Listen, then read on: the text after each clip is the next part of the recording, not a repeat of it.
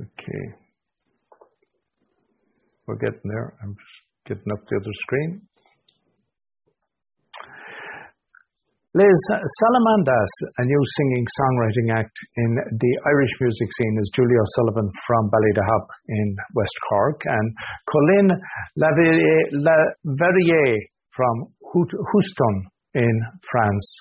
So we have an Irish French duo, and they released their first single a few weeks ago. Now is the time.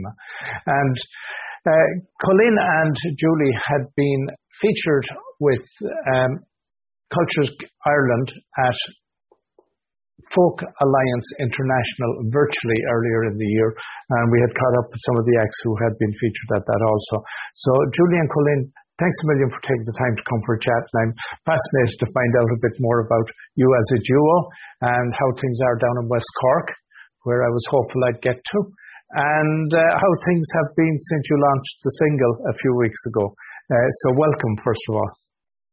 Thank you. Um, so, uh, the two of you, I know, came together, I suppose, serendipitously um, by accidentally overhearing each other sing.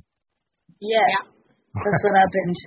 So, we're working together, and uh, and we're both singing. Uh, this very, very um, like it's it's a local band called Rough Sunday, and we're singing that song called Tokyo Yaya. There's not many people know about, but check it, check them out. Um, and so like, oh my gosh, you know them? Oh yeah, I know them. Do you know them? And uh, and then Julie said to me, um, hey, do you wanna do you wanna start a band? And I was like, okay. And she kind of like made me made me think that she was really really good at songwriting and she had like a ton of experience. And I was like, yeah, I write myself too, you know, so it's it's fine.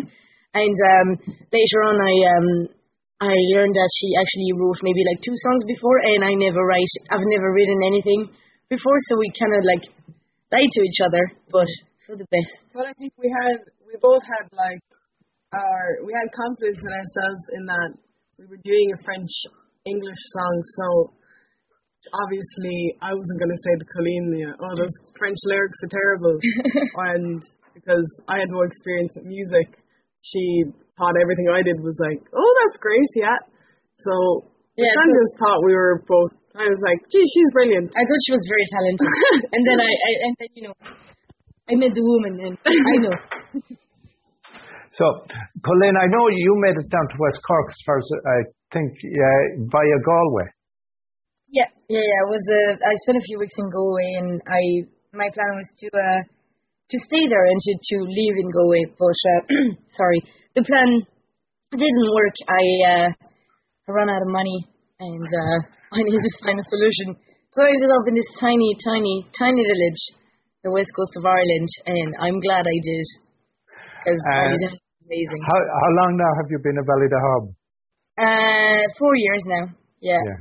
Yes, so it's home in every respect. Yeah, yeah. It, it really became my home. So.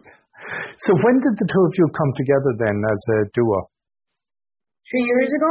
Yeah, three years ago. Uh, Colyne just kind of finished uh, working as an au pair, and she started working in the restaurant that I was working in, which is Buds in Ballydehob. And yeah, I I had just started doing a music course, so I was like full of inspiration, and I was like, oh, I'm gonna be in loads of bands and write loads of songs, and I didn't even think about it. And I think I probably, you know, you kind of do that where you talk, tell a lot of people, or like you suggest to a lot of people, you're like, oh, we should do this together, and nothing really ever comes of it. Like you'll see them again in five years and be like, oh, we forgot to do that gig together. But I don't know, it just happened, I guess, like because you know we were both kind of free at the time, and I said to Colyne, oh, we should, you know, write a song together, and well, actually, I said we should play music together, which and then yeah, it just happened. She invited me over and we tried to come up with some covers to sing and realized we had no music in common and we hated everything that each other liked. So we decided we'd write our own song. So Julie, then you say you studied some music. Where did you study? So I um, went to uh, CSN, which is Coláiste Stiofáin Naofa, okay. Um, in Cork City. Yeah. And I did that for two years. and now I'm studying in the School of Music, which is now MTU, Cork right. School of Music. And of course, there's uh, great graduates from Coláiste Stiofáin Naofa, uh, Mick Flannery, among others. Yeah, it's, it's great because like then just through like uh, Levis's and Joe and stuff, we were able to do some stuff with Mick Flannery, which is like you know kind of interesting because he also went to CSN and yeah. there's just been it's just it's a great college and it's just like it was really great for me to just I knew I wanted to do it, but I just had no tools, um, like none whatsoever. I knew a few chords on guitar, and then from that, I just like just saw so many things and met so many people and gained so many skills. And now we're kind of, you know, when now we're making an album. I'm like, I'm definitely thankful for my time there, and it definitely helped me so much. And Colyne, had you any formal training or, or schooling in music at all? Nothing at all. No, I was um, when I was in like my my uh, primary school at the choir. Right. I was in it, and that's it. We did record an album though. Yeah. But um, no, no, no. I uh, I literally like four years ago. I you know was singing in the shower, and that's it really. Right. So, so uh, yeah. was it a challenge in any way then that for you, Julie, having had some structure, not necessarily put on you, but given the tools of structure, and Colyne having no structure, in a sense, coming together? I think just because of um, like both of our approaches and like Colyne's attitude towards it, because in her eyes I was this like you know great musician, and in my eyes I knew she hadn't done much, so it actually was fine. And now we like now we have more kind of disagreements in, with stuff because like Colyne has more. Because I stood up for myself. Well, you like yeah. you kind of know what you want now, whereas when yeah. we started, it was kind of like I was I was the one being like. Well, this is how you write a song of my, you know, very brief like, education. That's how we work. Julie is really, um, really Irish. you know, she's she's gonna she's gonna follow the follow the rules and as much as she can, even even though she doesn't want to, or you know, she's. But I'm very French. if there's okay. something I don't like, I will say it. And um, I but that works really well because that's that's how we write music, write songs, and yeah, I think that's yeah. that's who we are. Very different, but we're finding our own voice in in the middle. So yeah. So you guys got uh, under the umbrella of Culture Ireland at Folk Alliance earlier in the year. How did that come about? Basically, being from West Cork because we, as well, like trying to put ourselves out there. Yeah. We met, like we would know the gang in Levis's quite well, and um, just through their contacts, they were able to get us. Um, it was with the Star House Collective yeah. So they would have like Mick Flannery, Susan O'Neill. Gianna Esperanza. Yeah, and they were looking for just kind of they had more established acts and they were looking for um, less established ones, you know, to give right, right, an opportunity. And it just it just like it was great because it was on it was online obviously because of yes. pandemic and that was worked out great for us because you know it's so early on in our like career that we probably wouldn't have been able to get over there, wouldn't have the funds to do it. Um, so it was just really great opportunity, and met loads of nice people and. And what kind of response did you get to that? Were you happy with the response? Yeah, it was really good. I think we we didn't really realize because so we were that was online for a good like 10 days and we had like um meetings and and me, like yeah meeting people and uh, but everything was online so like uh, it was very businessy if i if i can say that but um so that was like very new for us because we just started and we're like okay so there's like writing music and singing songs and there's like the whole industry behind it. And um so we didn't really realize. And then the night of the showcase um so that was a record that we did like a, a couple months earlier. And uh but we had to sit down and you know people could chat and stuff. And and we just realized that actually loads of people were from America and Canada and like all over the, the globe and we're like, oh my god, it's like having a gig like internationally, so exciting. And uh, and everybody was sending lovely lovely messages, being like very very supportive, and um, it went really really well. Yeah, we're really happy with it. So that was that was really nice. And that was in the height of the lockdown, and it was the height of no travel. Uh, we have now just emerged and uh, back at where people are able to not yet be entertained indoors with live gigs, but at least uh, people are starting to come out again.